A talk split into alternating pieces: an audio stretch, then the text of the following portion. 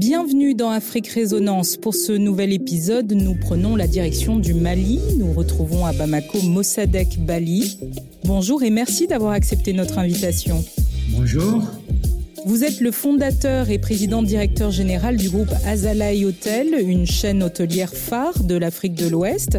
Je vous invite, avant que nous explorions l'industrie du voyage et du service africain, à nous en dire un peu plus sur vous, sur votre parcours. Bonjour et merci de, me recevoir euh, sur cette émission. Je suis très honoré et très heureux de, partager mon parcours entrepreneurial. Euh, je vais bientôt avoir 60 euh, ans. je suis né à Niamey, en République du Niger, où étaient installés mes parents. J'ai fait donc mes premières années d'école à Niamey. Ensuite, avec ma famille, nous avons déménagé, nous sommes revenus au Mali, à, Bamako, où j'ai continué après le coup d'État militaire de 1968 à Bamako, au Mali. Et donc, j'ai continué mon cursus scolaire au Mali jusqu'au lycée technique de Bamako. Et puis, nous avons fait des grèves euh, quand j'étais au lycée avec l'association des étudiants. Et pendant un an, les écoles étaient fermées. Et donc, j'ai dû euh, aller en France où j'ai passé mon bac à Marseille, euh, dans le sud de la France. Ensuite, vous partez quasiment à l'autre bout du monde, euh, San Francisco. Qu'est-ce que vous gardez de ces grandes étapes qui ont euh, jalonné votre parcours avant ce retour au Mali en 1985 bah, D'abord, j'ai fait, j'ai fait de, de, très belles rencontres. Par exemple, quand j'étais à Marseille, J'habitais dans une famille, un couple de Français euh, qui m'avait quasiment adopté. D'ailleurs, j'ai gardé depuis les contacts avec ce couple-là, enfin avec euh, la dame, puisque le monsieur est décédé. Et je la considère quasiment comme une deuxième maman parce que n'eût été elle, peut-être que je ne serais pas resté en France et, et passer mon bac. Donc ça, c'est des moments forts pour moi. Euh, découvrir aussi les, États-Unis d'Amérique, la Californie. Avec son formidable esprit entrepreneurial. Euh, euh, c'est un pays totalement décomplexé où tout est possible. Je pense d'ailleurs que cela m'a aidé, en, plus de mon background d'enfant d'entrepreneur, le fait d'avoir passé quelques années aux États-Unis, ça m'a aidé aussi à affirmer mon désir de devenir entrepreneur. En 1994, vous quittez le confort de l'entreprise de négoce familiale où vous travaillez aux côtés de votre père et de vos frères. Et puis là, vous tentez l'aventure en solitaire pour l'industrie hôtelière. Oui, effectivement, j'ai passé une dizaine d'années dans le négoce international de denrées alimentaires euh, avec mon père et mes frères. Et je, dois dire que j'ai beaucoup appris. Euh, mon père a été un formidable coach, mentor pour moi. Il m'a fait confiance euh, très tôt il m'a mis le pied à l'étrier. J'ai commis beaucoup d'erreurs, donc euh, j'ai beaucoup appris de ces erreurs-là et ça m'a forgé comme entrepreneur. Mais euh, à un moment donné, je sentais que je pouvais être beaucoup plus utile à mon pays, à ma communauté, à l'Afrique, euh, au continent africain. Et je voulais me diversifier dans une activité industrielle. Et d'ailleurs, la première idée que j'avais eue était de créer une usine de compote de mangue à Sikasso, dans le sud du Mali. Euh, région qui produit énormément de mangue. Malheureusement, on perd presque 40% de la production chaque année. Et comme je recevais souvent des, fournisseurs euh, qui venaient nous vendre nos denrées alimentaires, ils se plaignaient tout le temps de la qualité des hôtels. C'est à partir de là que j'ai commencé à développer un intérêt pour l'industrie du tourisme, de l'hôtellerie. J'ai commencé à me documenter, à regarder euh, les opportunités. Euh, au même moment, le gouvernement du Mali privatisait les deux plus grands hôtels de Bamako, l'hôtel de l'Amitié et le Grand Hôtel de Bamako.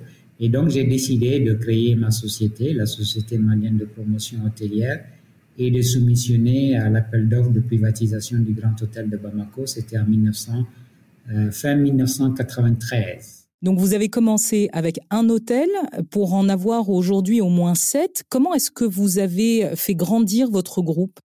Quand on a racheté le Grand Hôtel de Bamako, et je, tiens à remercier ceux qui m'y ont aidé, notamment mes partenaires actionnaires, mais aussi euh, deux banques qui m'ont fait confiance, la Banque of Africa Mali, euh, dirigée en ce moment par Feu Bourema Silla, et puis la SFI, filiale secteur privé de la Banque mondiale. Donc, avec ces deux institutions, on a acheté l'hôtel, on l'a rénové et on l'a, mis sur le marché en février 95. Et quand ça marche, comme ça a très bien marché, l'État du Mali nous a vendu un terrain où nous avons construit notre deuxième hôtel, euh, l'hôtel Salam, qui, qui maintenant s'appelle Azalai Hotel Bamako. Et nous avons pris aussi en gestion un troisième hôtel à Bamako. Donc, euh, on est sorti des frontières du Mali que dix ans après. On a voulu d'abord euh, acquérir de l'expérience, se faire un nom s'assurer vraiment que nous maîtrisions les opérations hôtelières. Et c'est dix ans après le rachat du Grand Hôtel qu'en 2004, nous sommes sortis des frontières du Mali euh, pour aller au Burkina Faso et là aussi pour participer à un appel d'offres de privatisation, euh, notamment celui de l'hôtel Indépendance. Comment se porte le groupe Azalai dans ce contexte de pandémie? C'est relativement difficile aujourd'hui pour les grandes entreprises de faire des projections. Comment est-ce que vous, dans ce contexte, vous avez réussi à gérer votre groupe? À partir de 2004, euh, après notre sortie des frontières du Mali, donc nous avons poursuivi ce, formidable développement. Euh, donc 2004 Burkina Faso, 2007 Guinée-Bissau, 2008 euh, Bénin, 2016 euh, la, Mauritanie, pardon. Et à partir de, la Mauritanie, on a commencé à acheter des terrains pour construire des hôtels, des projets Greenfield. Nous avons acheté des terrains en Côte d'Ivoire, au Sénégal, en Guinée-Conakry, au Niger et au Cameroun. Euh, donc aujourd'hui, c'est vrai, euh, 26 ans après le début de cette aventure entrepreneuriale dans l'industrie hôtelière, nous sommes partis d'un hôtel, 77 chambres, 60 collaborateurs, et nous sommes aujourd'hui à, à 9 hôtels en, exploitation. Euh, nous avons créé euh, en tout plus de 4000 emplois directs et indirects et investi plus de 150 milliards de francs CFA. Cela s'est fait avec beaucoup de travail, beaucoup d'abnégation, beaucoup de volonté, mais aussi une vision, la vision de créer une chaîne hôtelière panafricaine avec des capitaux africains, gérée par des compétences africaines, avec une hospitalité aussi euh, euh, africaine. Alors, il est vrai qu'aujourd'hui, la pandémie euh, vient remettre en cause un peu ce développement-là. Comme vous le savez, l'industrie du tourisme et du voyage est une industrie qui est en première ligne. Donc, quand il y a des chocs, c'est l'industrie qui souffre en première les autres industries arrivent après. Donc, en mars 2020, lorsque la pandémie est arrivée dans notre région, nous avons dû fermer tous nos hôtels pendant plus de six mois, six à sept mois, ils sont restés fermés. Malheureusement, nous avons dû mettre en, en suspension nos collaborateurs. Comme vous le savez, nous opérons dans des pays qui n'ont pas de filets sociaux comme dans les grands pays. Donc, c'est du chômage sec sans, sans assurance chômage. Donc, tout d'un coup, des, milliers de personnes dans des familles, des centaines de personnes qui travaillent, euh, tout d'un coup se sont retrouvés sans revenus. J'avoue que c'est une situation sociale extrêmement compliquée. Euh, donc, mais nous avons géré cela et nous avons rouvert les hôtels à partir d'août-septembre de l'année dernière avec des fortunes diverses, j'avoue. C'est-à-dire, vous avez changé votre clientèle, vous avez changé vos offres. Qu'est-ce que vous avez fait pour pouvoir combler un petit peu ce, ce, ces mois euh, perdus? Alors, ces mois perdus, euh, on ne va pas les rattraper, ça c'est sûr. Et on ne va pas revenir à une situation pré-pandémie, à mon avis, avant 2022. Donc, euh, on va continuer à souffrir encore en 2021. Alors, nous, ce qu'on a fait, bon, on a fait le pari de, rouvrir les hôtels parce qu'on s'est dit que il, va falloir aller chercher euh, de nouveaux clients. Euh, il va falloir bâtir de nouvelles offres. Il va falloir se réinventer. Nous travaillons actuellement sur Azalai 2.0 nous sommes allés chercher plus de clientèle locale, plus de business local, puisqu'il n'y a pas de voyageurs. Aujourd'hui, nous avons des hôtels qui tournent à 25-30%, d'autres sont à 5%. Euh, donc voilà, c'est pour ça que je disais que c'est avec euh, de fortunes diverses. Il est vrai qu'aujourd'hui, l'industrie doit se réinventer et nous, nous sommes dans cette dynamique-là. Nous avons mis en place un comité euh, de réflexion un brainstorming pour voir comment nous allons nous réinventer, quelles sont les nouvelles offres de services que nous pouvons mettre à la disposition de nos clients. Je pense que toute crise est, une opportunité aussi et euh, nous allons profiter de cette crise pour, je dirais, développer le tourisme local. Et on voit dans certains pays d'ailleurs que le tourisme local commence à prendre de l'ampleur. Alors justement, de quels atouts dispose le continent africain pour booster cette industrie du tourisme, y compris du tourisme d'affaires Oui, d'ailleurs, le groupe Azala est exclusivement dans, le, segment affaires. Nous ne sommes pas du tout dans le tourisme de loisirs. Ben, le continent africain a énormément d'atouts. Euh, d'abord, c'est un continent magnifique, on a les plus beaux paysages de la Terre. Malheureusement, on a, des contraintes. La première des contraintes, c'est le peu de connexion aérienne entre nos pays. C'est un continent malheureusement qui est miété. On a 54 États. Ça veut dire 54 frontières à franchir, 54 euh, visas. Donc ça rend pas les choses euh, faciles. Donc euh, ces atouts qui sont immenses, on peut les développer, on doit les développer. Pour cela, il faut, disons, une vision politique des États il faut développer des zones touristiques. Il faut mettre à disposition des développeurs des terrains à des coûts euh, très abordables. Nous, on, souffre souvent justement du coût du foncier qu'on doit acquérir pour construire nos hôtels. Il faut former, former massivement, et nous, on a créé des, écoles hôtelières. Il faut libéraliser l'espace aérien. Euh, il, y avait, y avait le traité de Yamoussoukro qui a été signé en 92 qui libéralisait le ciel mais qui n'a jamais été appliqué. Maintenant, il y a le nouveau traité qui a été signé sous l'égide de l'Union africaine. On espère que ça va être appliqué, que toute compagnie enregistrée en Afrique peut desservir n'importe quelle ville africaine où il y a un aéroport. Il faut qu'il y ait aussi euh, un visa-free policy, c'est-à-dire il faut, faudrait que moi, le Malien, avec mon passeport, je puisse visiter les 53, 53 autres États africains sans avoir besoin d'un visa. Et puis, bien sûr, euh, investir massivement dans la formation technique et professionnelle, parce que c'est une industrie euh, très importante sur le continent, mais malheureusement, les pays n'ont pas investi dans la formation des ressources humaines. Or, comme c'est une industrie du service, la qualité du service euh, est quelque chose de, primordial pour attirer les touristes. Donc, oui, nous avons un continent qui a des atouts fantastiques pour développer l'industrie du tourisme, qui est aujourd'hui d'ailleurs la première industrie au monde. 10% hein. du PIB mondial, 120 millions d'emplois créés, plus de 600 milliards de dollars de chiffre d'affaires par an. Un pays comme la France reçoit chaque année 80 millions de visiteurs. L'Afrique tout entière euh, en, reçoit 67 millions. Effectivement, on sait que le potentiel est là, mais il y a un autre défi et il est sécuritaire, notamment dans votre pays, le Mali. Comment est-ce qu'on fait pour pouvoir attirer, que ce soit du tourisme d'affaires ou euh, du tourisme plus local euh, dû à, ce Covid-19. Comment est-ce qu'on fait pour rassurer cette clientèle-là?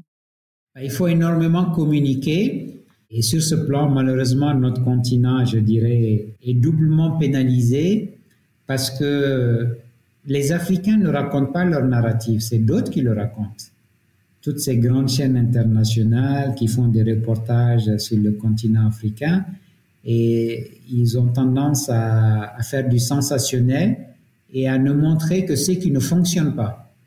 Alors qu'il y a tellement de choses qui fonctionnent. Euh, le groupe Azala en est une preuve, euh, je dirais, vivante et évidente. C'est quand même un groupe euh, panafricain qui qui est une référence aujourd'hui, qui est né dans un pays en 93 qui sortait juste euh, d'une guerre civile, euh, oui, d'une rébellion au nord et d'un coup d'État. Donc, euh, malgré nos difficultés politiques, sécuritaires, il y a quand même de belles choses qui se passent sur le continent, mais on n'en parle pas assez. Donc, je pense qu'il faut rassurer les voyageurs. Il faut bien sûr que nous, les professionnels, on fasse ce qu'il faut. Quand il y a eu la crise sécuritaire qui s'est installée dans nos pays, notamment les pays du Sahel, dont le Mali, ben, nous, nous sommes adaptés, notamment en installant des équipements tels que des scanners, des portiques, en formant nos collaborateurs au risque de terrorisme et parfois même dans certains pays tels que le Mali, en ayant des gardes armés pour garder les hôtels. cela a rassuré les clients, ils ont continué à fréquenter nos hôtels. Maintenant, il y a la pandémie, euh, nous avons mis en place tout un protocole sanitaire et on, on, voit que les clients de plus en plus viennent et commencent à être rassurés. Donc, euh, pour faire face à tous ces chocs, euh, sans parler bien sûr du choc climatique, c'est encore un autre défi, celui-ci. C'est un autre défi, et surtout dans les pays sahéliens. Donc, pour rassurer les clients, il faut, il faut communiquer euh, envers le client, il faut le rassurer, mais pour cela, il faut que les grandes chaînes, les grands médias internationaux nous y aident en parlant de l'Afrique pas qu'en en négatif, mais aussi en positif.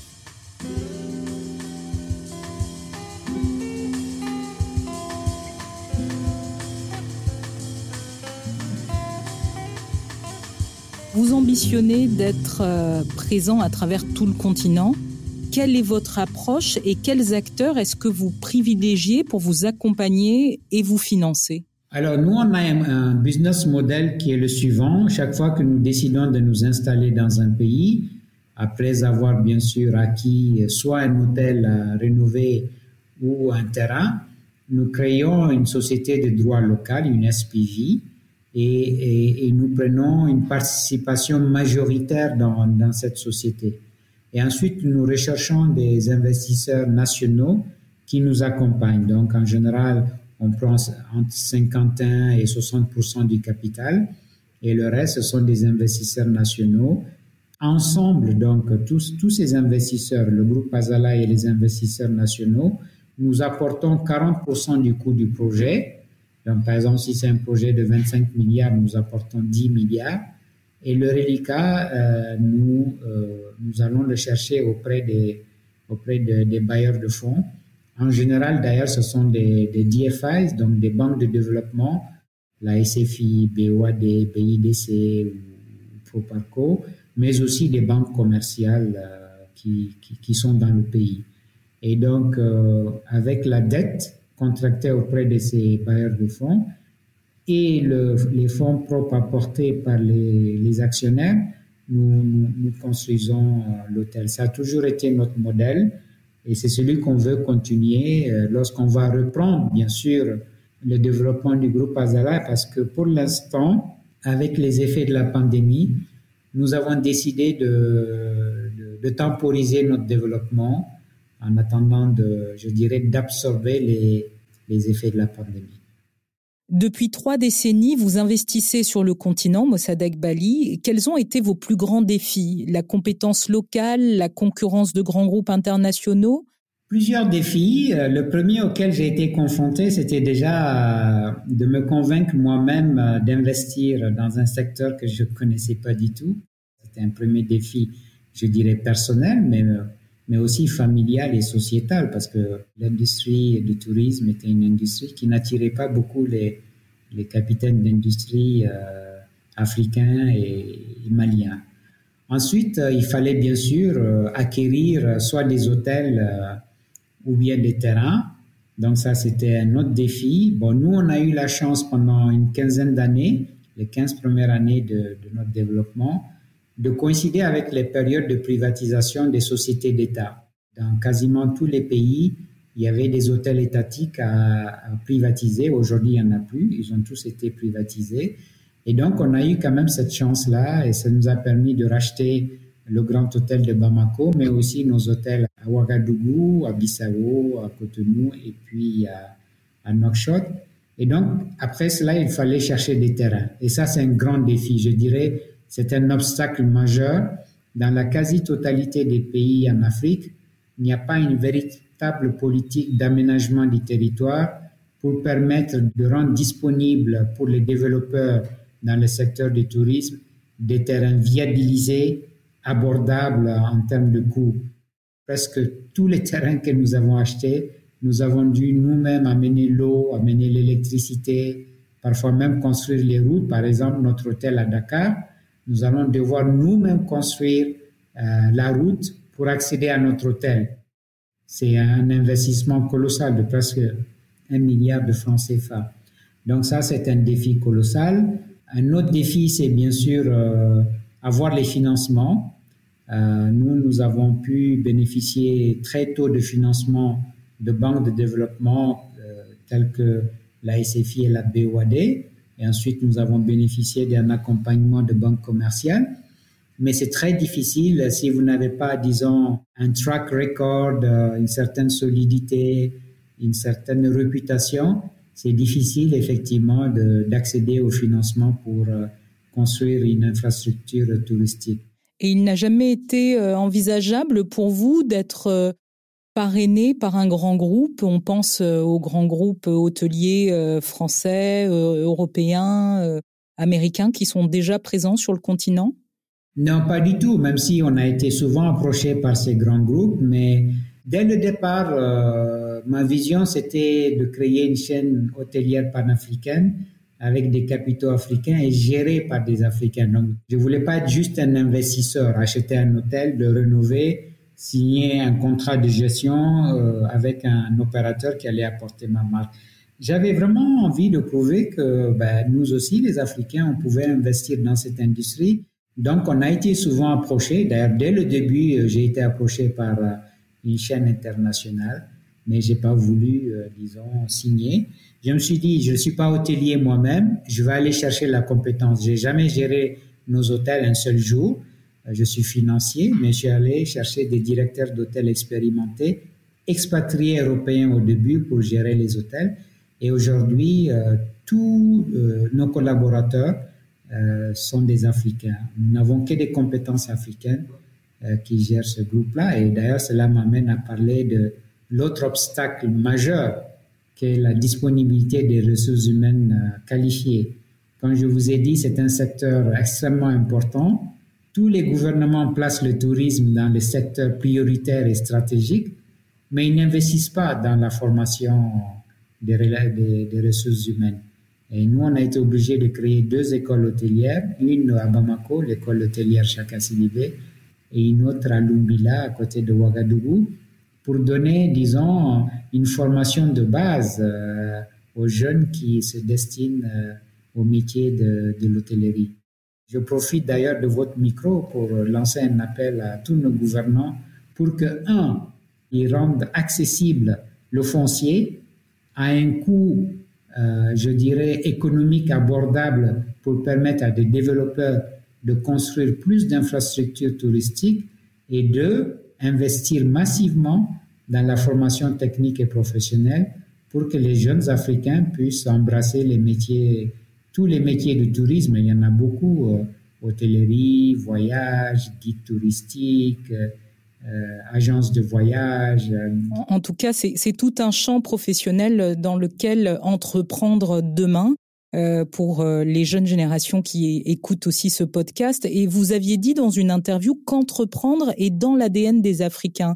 Comment est-ce que cela se traduit à plus grande échelle, c'est-à-dire sur la durée et surtout que cela soit perceptible dans le secteur formel Ça, c'est un vrai défi sur le continent africain. Entreprendre, c'est quelque chose de très naturel en Afrique euh, parce qu'on l'a toujours fait. La, bonne dame qui vend des beignets au bord de la route, le paysan qui qui cultive son petit lopin de terre, ainsi de suite. Maintenant, effectivement, on a maintenant des économies de plus en plus modernes et il faut qu'on aille vers l'entrepreneuriat moderne. Et ça, ça nécessite euh, des écosystèmes euh, épurés, euh, des écosystèmes où on a une administration publique proactive, où on a des procédures administratives qui sont allégés et surtout, surtout, surtout dématérialisés. Les pays qui attirent le plus d'investissements, que ce soit de l'investissement national ou de l'investissement étranger, ce sont des pays qui ont amélioré leur doing business et surtout qui ont dématérialisé parce que en dématérialisant les procédures administratives, on réduit considérablement la corruption. Le plus grand frein à l'investissement dans l'économie moderne, c'est la corruption. Les gens préfèrent rester dans l'informel parce qu'ils se disent que dès que j'ai pignon sur rue, dès que je suis connu de l'administration publique, tout le monde va me tomber dessus et on va mettre en péril mon entreprise. C'est pour cela que dans beaucoup de nos pays, et le Mali ne fait pas exception, le secteur informel, c'est presque 80% de, l'économie. Donc oui, euh, entreprendre est quelque chose de très naturel pour nous les Africains. Moi, entreprendre, c'est très naturel parce que, comme je vous ai dit, euh, euh, j'ai grandi en allant à Tombouctou, à Gao, à Mopti, dans les boutiques de mon père. Donc, quelque part, j'ai grandi en ayant un rôle modèle qui était mon père, qui m'a donné l'amour et l'envie d'être un entrepreneur. Mais maintenant, à nos États de faire en sorte que les jeunes d'aujourd'hui créent leur propre emploi, parce qu'on a besoin de 20 à 30 millions d'emplois chaque année sur ce continent.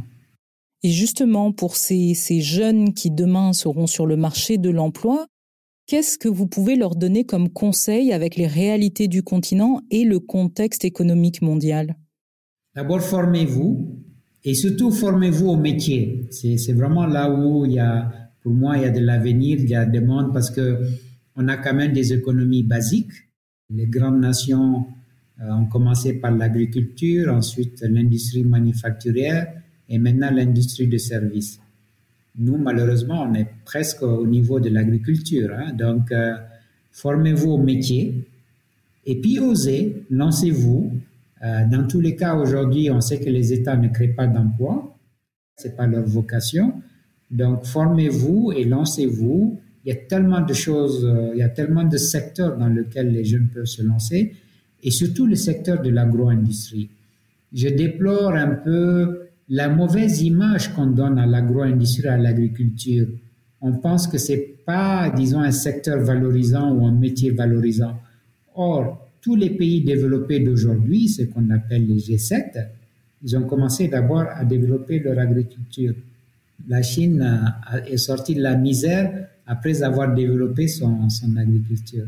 Je lance un appel aux jeunes, lancez-vous, que ce soit dans l'agriculture, le numérique aussi est un secteur aujourd'hui très porteur, l'industrie de services, l'art et la culture. C'est une industrie euh, où l'Afrique a de réels atouts. On a quand même une culture euh, extraordinaire. L'artisanat aussi, c'est quelque chose d'extraordinaire. Et surtout, l'art et la culture africaine euh, attirent le monde entier. Donc les jeunes peuvent se lancer aussi dans ce secteur en créant euh, voilà des objets d'art, l'artisanat, mais de façon industrielle avec la qualité, parce que souvent ce qu'on voit c'est un peu bricolé, il n'y a pas la qualité, il n'y a pas il n'y a pas cette chaîne de valeur qu'on doit développer dans l'artisanat, mais aussi dans tous les autres secteurs. Donc, moi, je lance un appel aux jeunes pour qu'ils se lancent dans l'entrepreneuriat parce que je pense que c'est ça leur avenir. Mossadegh Bali, si vous deviez vous projeter, euh, quelle est votre vision pour le continent? Qu'est-ce que vous aimeriez transmettre? Euh, Nous ne racontons pas notre histoire, nous ne racontons pas notre narratif. Il y a beaucoup de bonnes, de belles et de grandes choses qui se passent sur notre continent, mais on n'en parle pas assez. Donc moi, ma vision de l'Afrique, c'est un continent qui va finalement développer ses chaînes de valeur, que lorsqu'on va dire cacao, on ne pense ni à la Belgique, ni à la Suisse, mais qu'on pense à la Côte d'Ivoire et au Ghana, que lorsqu'on va dire basin, qu'on ne pense pas à, l'Allemagne ou à la Tchéquie, mais qu'on pense au Mali, parce que le Mali est producteur de coton, et ainsi de suite. Donc je pense que c'est vraiment des moments formidables pour cette jeunesse-là de se lancer dans les chaînes de valeur, de développer l'art et la culture et de développer le continent tout court. Maintenant, pour cela, effectivement, il y a des préalables. C'est d'abord la paix, qu'on ait beaucoup moins de conflits, mais c'est surtout la gouvernance. Et je dois avouer que euh, sur le continent, on a quand même beaucoup de problèmes de gouvernance dans beaucoup de pays. Pour que ces jeunes se lancent, soient rassurés, qu'ils ne soient plus tentés par l'aventure de l'immigration clandestine et mourir dans le désert ou en mer Méditerranée, il faut que nous ayons des gouvernements vertueux qui viennent servir au lieu de se servir et qui feront que les jeunes auront des perspectives sur le continent au lieu d'être attirés par euh, d'autres continents. Parce qu'après tout, euh, c'est le seul continent qui reste à développer, c'est le continent le plus riche et c'est surtout le continent le plus jeune. Donc moi, j'aimerais, euh, disons, transmettre une note positive de, ce que réserve, de ce que l'avenir réserve à la jeunesse africaine d'aujourd'hui. Dans ce contexte où justement le monde du travail a du mal à faire des projections et dans lequel il faut se réinventer, vous l'avez dit, vous, dans le, groupe Azalai, vous avez dû vous réinventer, eh bien, il y a des initiatives, des innovations. Quelles sont celles qui vous ont marqué? Est-ce que vous avez eu des coups de cœur pour des hommes, des femmes, des startups Alors moi, mon coup de cœur, c'est envers mes collaborateurs. Sincèrement, malgré la pandémie, malgré les risques très très élevés de contamination, ben, quand on a ouvert les hôtels, ils étaient là en poste, ils étaient confiants, bien sûr ils respectent euh, tous les gestes barrières et je dois avouer que c'est quelque chose d'extraordinaire euh, que de servir, disons, d'autres personnes tout en se disant que je peux attraper la maladie en servant d'autres personnes. Euh, pour moi, c'est quelque chose euh, de, de fantastique. C'est mon coup de cœur. C'est un coup de cœur qui sera entendu et qui euh, résonnera à travers euh, tout le continent et, au-delà, puisqu'ils sont plusieurs à être euh, au front face au Covid-19. Merci Mossadek Bali d'avoir été avec nous pour ce quatrième épisode d'Afrique Résonance. Merci à vous, Madame Mousso.